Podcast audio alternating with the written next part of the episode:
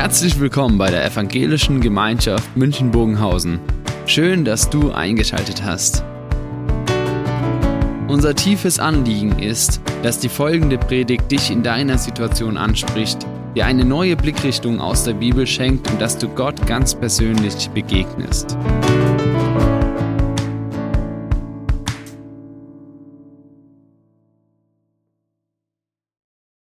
Also vielen Vielen Dank nochmal für die, für die Einladung. Es ist mir so eine große Freude, mit euch den Gottesdienst zu feiern.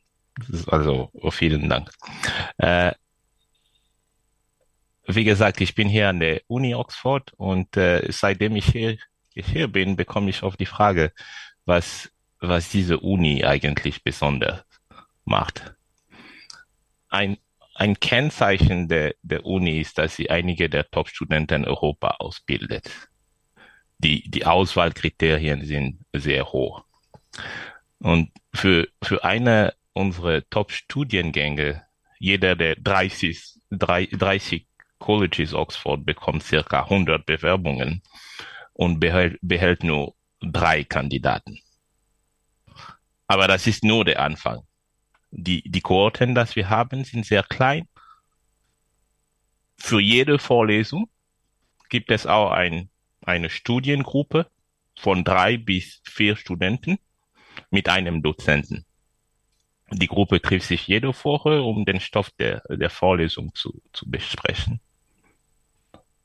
Einmal im Jahr trifft jeder Student persönlich der Dekan seines Colleges, um über seine Leistung zu diskutieren.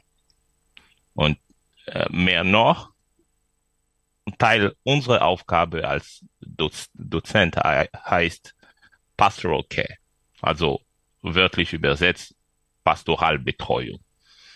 Das bedeutet so was wie Seelsorge. Ich weiß, das ist ein, ein komischer Name. Und übrigens, das College, wo ich unterrichte, heißt Christ Church. Also ich, ich, ich habe Glück, dass ich kein Atheist bin. Die, die Betreuungsaufgabe bedeutet, dass sobald ein Student schwache Arbeit vorlegt, müssen wir versuchen zu verstehen, was, was das Problem ist. Und mit so, so viel Aufmerksamkeit ist es kein Wunder, dass gute Studenten noch besser werden. Aber einige dieser brillanten Studenten schaffen es trotzdem, unterdurchschnittliche Leistungen zu bringen. Warum? Äh, manche hatten als Ziel ihres Lebens in Oxford anzukommen und sie haben es geschafft. Sie tun sich jetzt schwer, eine weitere Anstrengung zu, zu leisten. Andere glauben schon, dass das Label Oxford ausreichend ist und versuchen schon Zugang zum Arbeitsmarkt zu bekommen. Und dabei vernachlässigen sie ihre Studium. Einige sind einfach 18-Jährige und die, die machen wollen, was alle anderen in, in ihrem Alter machen. Was, was macht Oxford mit diesen Underperformers? Also, wir lassen es nicht zu, dass sie ihre eigenes Studium vermasseln. Einem Student, der wiederholt schlechte Arbeit leistet, droht eine, ein Disziplinarverfahren und er muss sich vor dem Dekan erklären und einen konkreten Plan abliefern, wie gedenkt, aus dem Schlamassel wieder herauszukommen. Ich, ich habe in einem ganzen anderen System studiert. Das war eins, wo man nicht unbedingt anonym ist, aber wo man für sich selbst entscheiden muss, wie viel man leistet, leisten wird. Und danach trägt man die Verantwortung und volle Konsequenzen für, für sich allein. Keiner zwingt dich sozusagen, die, die beste Entscheidung zu, zu treffen. So, einerseits finde ich es wunderbar, dass Studenten hier so viel Aufmerksamkeit bekommen. Es macht einen deutlichen Unterschied. Andererseits frage ich mich manchmal, ob wir nicht in der Gefahr sind, erwachsene Leute als Minderjährige zu behandeln. Ob wir zwar nicht mit einer guten Absicht ihnen nicht die Möglichkeit nehmen, einer der wichtigen Lebenslektion zu lernen. Die, die persönliche Verantwortung. Es gibt schon einen Grund, warum ich, ich das alles äh, erzähle. Der Text, den wir heute lesen werden, hat was damit zu tun. Es geht um die Frage, wie, wie weit wir gehen können, um andere Leute zu fördern, das Richtige zu tun. Wenn ich die Macht habe, sie zu zwingen, Gutes zu tun, sollte ich meine Macht ausüben. Der Text stammt aus dem Brief, den der Apostel Paulus an, an Philemon geschrieben hat. Es ist einer dieser Texte, wo man sich fragt, was er eigentlich in der Bibel verloren hat. Im, im Text geht es um eine persönliche Angelegenheit. Philemon war, wie, wie vorher gesagt, einer der Leiter der Gemeinde in seinem Ort, der, der Stadt Kolosse. Wir wissen von ihm, dass, oder wir vermuten, dass er ein reicher Mann war, der durch Paulus Missionsarbeit an den Glauben gekommen ist. In seinem Brief lobte Paulus Philemons Einsatz für die Gemeinde in den höchsten Tönen. Er schreibt an, an Philemon, jedes Mal, wenn ich in meinen Gebeten an dich denke, danke ich meine, danke ich meine, meinem Gott. Denn ich höre immer wieder von deiner Liebe und von deinem Glauben. Nun, Philemon hatte einen Sklaven, der sehr treffend Onesimus hieß, was bedeutet der Nützliche. Es war irgend, irgendetwas Schlimmes passiert zwischen den beiden. Was genau wissen wir nicht. Aber anscheinend hatte Onesimus einen schrecklichen Fehler gemacht. Vielleicht Philemon ausgeraubt. Jedenfalls war es schlimm genug, dass Onesimus aus Kolosse nach Rom geflohen ist. 2000 Kilometer Sicherheitsabstand. Es ist schwierig zu glauben, dass Onesimus in Rom zufällig Paulus getroffen hat. Es ist ja möglich, dass er bei Paulus Hilfe gesucht hat, damit dieser bei seiner, seinem Besitzer, also Philemon, interveniert.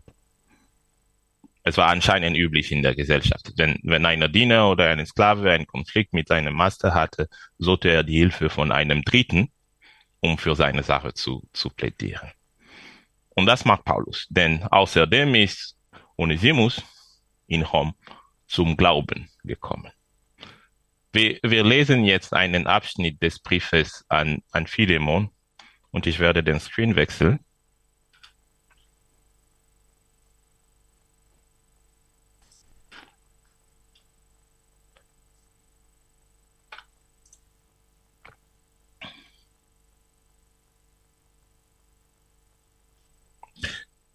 Es hat mir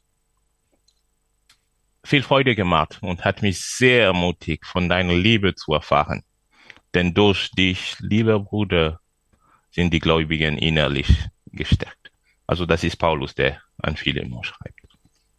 Aus, aus diesem Grund möchte ich dich nun um etwas bitten. Ich könnte dir zwar auch befehlen, das zu tun, was ich für angemessen halte. Unter Berufung auf Christus hätte ich die volle Freiheit dazu. Doch um der Liebe willen werde ich nur eine Bitte äußern.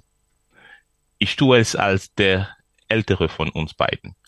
Ich tue es als der Paulus, der jetzt sogar für Jesus im Gefängnis ist. Es geht bei meiner Bitte um jemanden, den ich als mein Kind betrachte.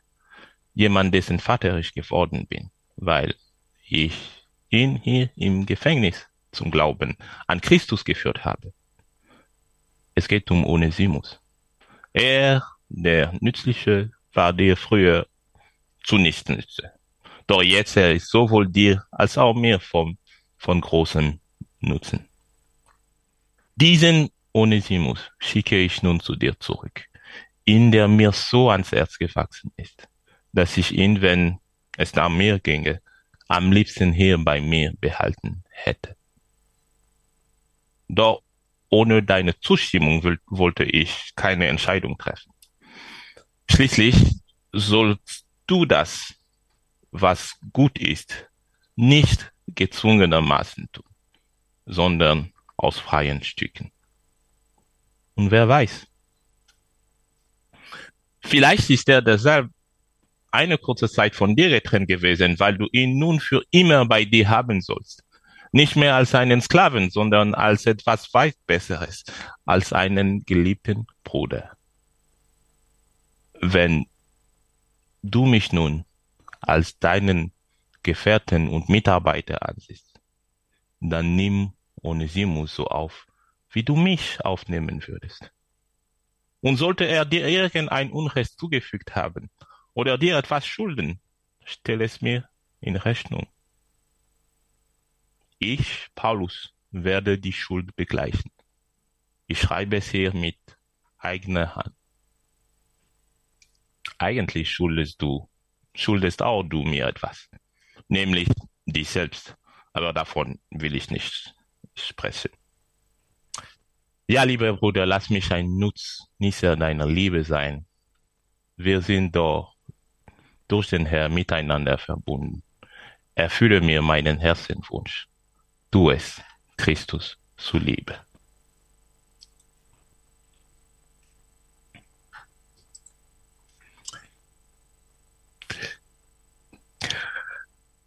Wir, wir haben so den Brief von Paulus gelesen und wir möchten jetzt diese Brief, diesen Brief ein bisschen, ein bisschen genauer betrachten.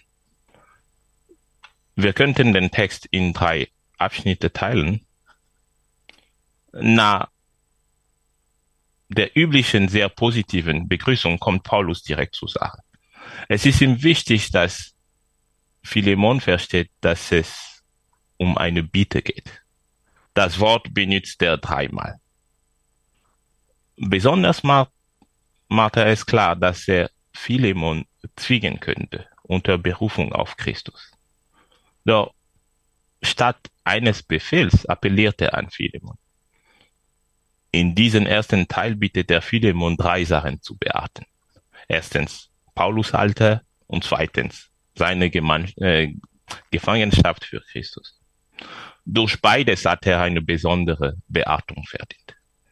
Und drittens am wichtigsten, Onesimus ist ihm jetzt wie einen Sohn geworden. Im zweiten Teil vertieft Paulus die gleichen Argumente, Argumente wie vorher. Er gibt Philemon zu verstehen, dass er ohne seine Zustimmung hätte handeln können. Er hätte Onesimus einfach bei ihm behalten können. Das wollte er aber nicht. Philemon soll nicht gezwungen sein, das Gute zu tun. Er soll entscheiden. Jedoch erinnert Paulus Philemon daran, wie nützlich Onesimus geworden ist, wie viel er ihm ans Herz gewachsen ist.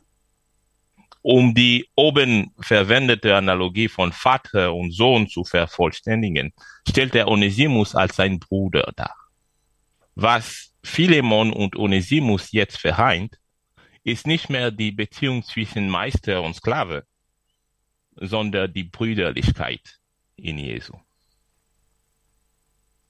Paulus lädt Philemon ein, seine Zeitperspektive zu ändern. Der Streit zwischen den beiden ist für eine kurze Zeit. Die, die Zugehörigkeit zur christlichen Familie ist für, für ihn. Und schließlich im, im letzten Teil legt Paulus alle Karten auf den Tisch. Tu es wegen mir, könnte es heißen. Wir sind dort Gefährte, Mitarbeiter, wir sind Brüder. Ich entlohne dich selbst aus meiner eigenen Tasche. Oh, übrigens, schuldest, schuldest, du schuldest mir auch dein, dein Leben. Es ist interessant, wie viel Paulus über, über Veränderung schreibst. Die Gemeinde ist durch Philemon stärker geworden. Onesimus hat sich entscheidend in Rom verändert, ist zu Christus gekommen und leistet jetzt tolle Arbeit. Die Beziehung zwischen Philemon und Onesimus ist jetzt eine andere. Diese Betonung des Themas Veränderung ist eine Einladung an Philemon. Er soll diese Veränderungen vollenden, indem er seinen Diener wieder bei sich annimmt. Erinnern Sie sich an die Frage, die ich am Anfang gestellt habe. Wenn ich die Macht habe, Sie zu zwingen, Gutes zu tun, sollte ich meine Macht ausüben? Die, die Antwort steht eigentlich schwarz auf weiß in diesem Text. Du sollst das, was gut ist, nicht gezwungenermaßen tun, schreibt Paulus an Philemon. Aber glauben wir wirklich, dass Philemon hätte Nein sagen können? Hätte er sich weigern können, Onesimus wieder aufzunehmen?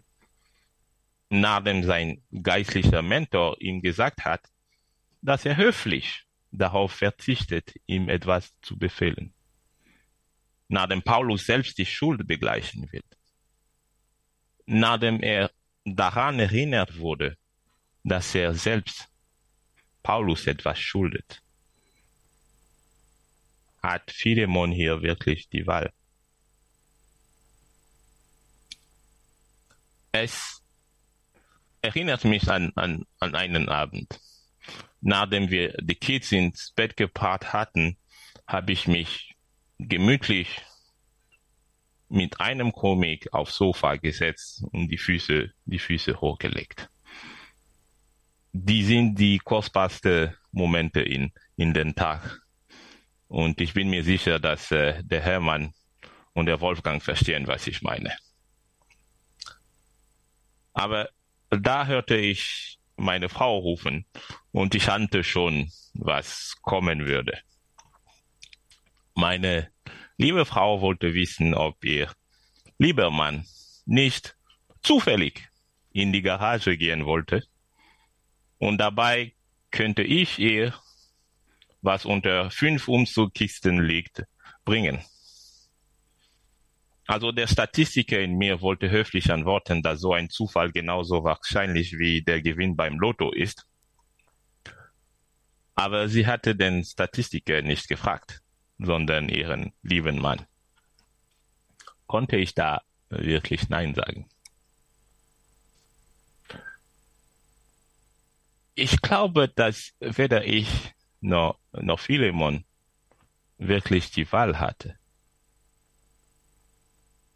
Und das ist es, was mich an diesem Text, an diesem Text von Anfang an gestört hat.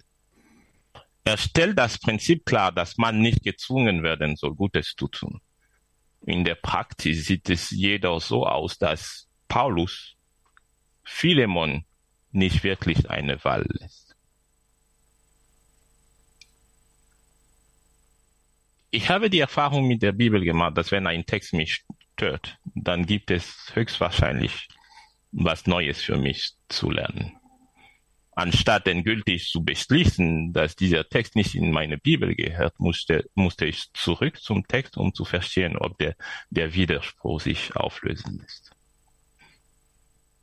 Ich glaube, dass die Antwort sowohl in, in dem liegt, was Paulus in diesem Brief schreibt, als auch das, was er eigentlich nicht schreibt. Paulus stellt Onesimus wie sein Sohn vor. Er betont, dass Onesimus für Philemon mehr als eine Sklave ist, sondern etwas, weiß, etwas weit Besseres, ein geliebter Bruder. Was die beiden vereint, ist nicht mehr für eine kurze Zeit, sondern für die Ewigkeit. Das ist eine bedeutende Umwandlung der Beziehung.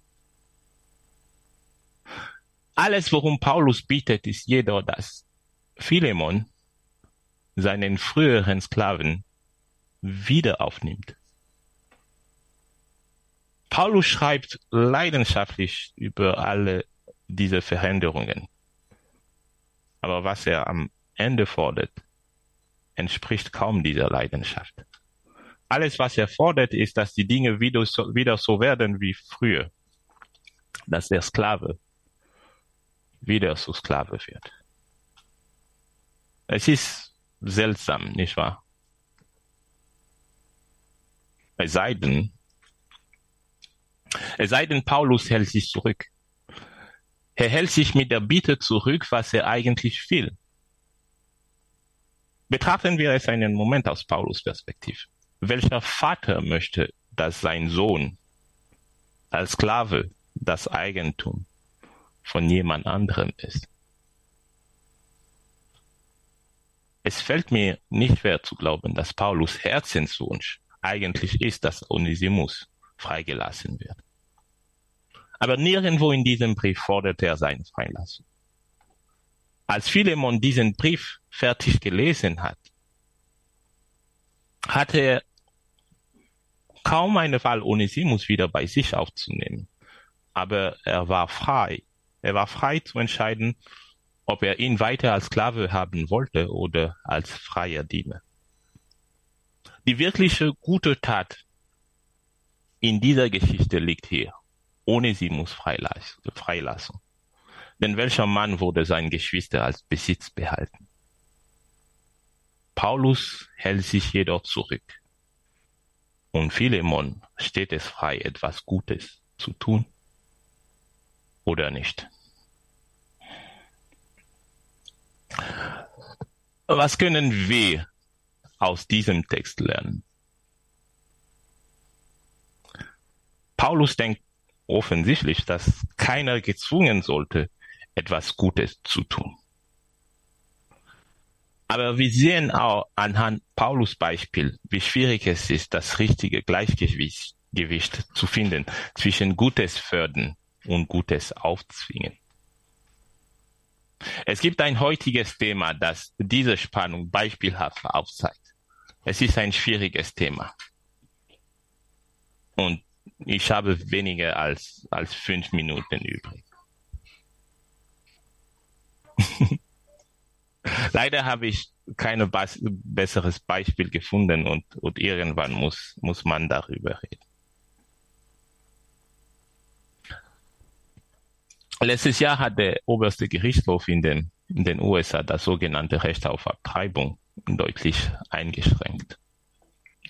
Jeder US-Bundesstaat kann nun entscheiden, wie er die Regelung eines Schwangerschaftsabbruchs gestaltet. Kurzum, konservative Staaten können den Schwangerschaftsabbruch deutlich beschränken und, und bestrafen. Diese Entscheidung wurde von vielen Christen als ein Sieg gefeiert. Manche träumen schon davon, diesen Sieg in jedem amerikanischen Bundesstaat zu, zu erringen. Ich muss zugeben, dass es mich eher gestört hat. Um ganz klar zu sein, wenn es nur nach mir ginge, gäbe es, gäbe es keine Ab Abtreibung. Ich meine nicht die fünf Prozent Abbrüche, die wegen einer medizinischen Indikation oder einer Straftat stattfinden. Nein, ich rede von einer Freundin, die einen Fehler korrigieren wollte, von diesen von mir bekannten Paar, die ihre Jungen weiter genießen wollte, oder von diesem anderen Paar, das nicht so recht wusste, ob, ob die Zeit passt. Ich rede von dem Abbruch jeder zehnten Schwangerschaft in, in Deutschland. Unsere Generation kämpft mit Leib und Seele für den Erhalt der Umwelt zugunsten zukünftiger Generationen. Und wenn diese zukünftige Generation unerwartet auftaucht, sagen wir, dass es ein Versehen war. Wir degradieren sie von Menschen zum Fötus und werfen sie in den Müll. Aber was mich stört in dieser christlichen Kreuzzug, um Macht zu erlangen, ist dieses Streben nach, nach der Macht. Die Macht unserer Gesellschaft, das Gute aufzuzwingen. Dieser Macht fordert so viel Energie und, und Leidenschaft. Es hat viele Christen zu Marionetten in den Handen von skrupellosen Politiker gemacht, die sich alles erlauben können, solange sie für die sogenannte traditionelle Familienwerte werben. Dieser Marktkampf hat uns vergessen lassen, dass für Gott das Prinzip des Lebensschutzes nicht unbedingt über dem Prinzip de, des freien Willens steht. Gott hat uns die Freiheit gegeben, zwischen Gute und Böse zu wählen. Obwohl er besser als jeder andere wusste, dass, was Böse bedeutet. Irgendwie war es ihm wert, dass wir das selbst entscheiden können. Wollen wir wirklich unseren Mitmenschen dieses Recht entziehen? Das Thema ist zu groß und die Zeit ist zu kurz. Sie, Sie brauchen nicht mit mir einverstanden zu sein. Was ich zeigen wollte, ist, wie verlockend es ist, Gutes aufzuzwingen, wenn man die Macht dazu hat. Und Macht haben wir alle irgendwann. Über unsere Kinder, in unserer Freundschaftsgruppe, auf der Arbeit, in der Gemeinde, als Prediger. Es ist gut, Paulus, Zurückhaltung im Auge zu behalten und unsere Mitmenschen zu erlauben, das, was, was gut ist, nicht gezwungenermaßen Maßen zu tun, sondern aus freien Stücken. Es ist gut, Gottes Zurückhaltung im Auge zu behalten. Er, der die Macht über uns alle hat, lässt uns die ultimative Wahl, wenn er sagt, ich habe dir heute das Leben und das Gute vorgelegt, den Tod und das Böse. Wählt das Leben. Amen.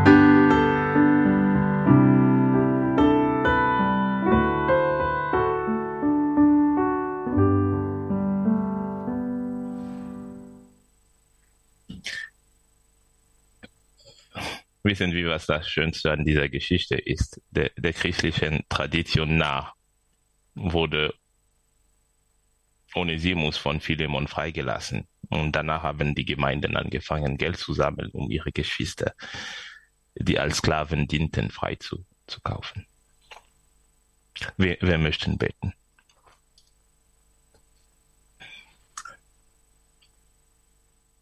Herr, du, du hast uns als Licht und Salz dieser Welt gerufen, nicht als Vormunde. Lass uns mit deinem Licht scheinen, so dass unsere Freunde, Bekannten sich für das Gute entscheiden. Lass uns gute Alternativen für schwangere Frauen schaffen, so dass sie sich entscheiden, ihre Kinder zu behalten. Und wenn nicht, weiß ich es nicht weiter. Ich weiß nun, dass diese Sache mit der freien Wahl deine Idee ist. Bitte kümmere dich darum. Amen.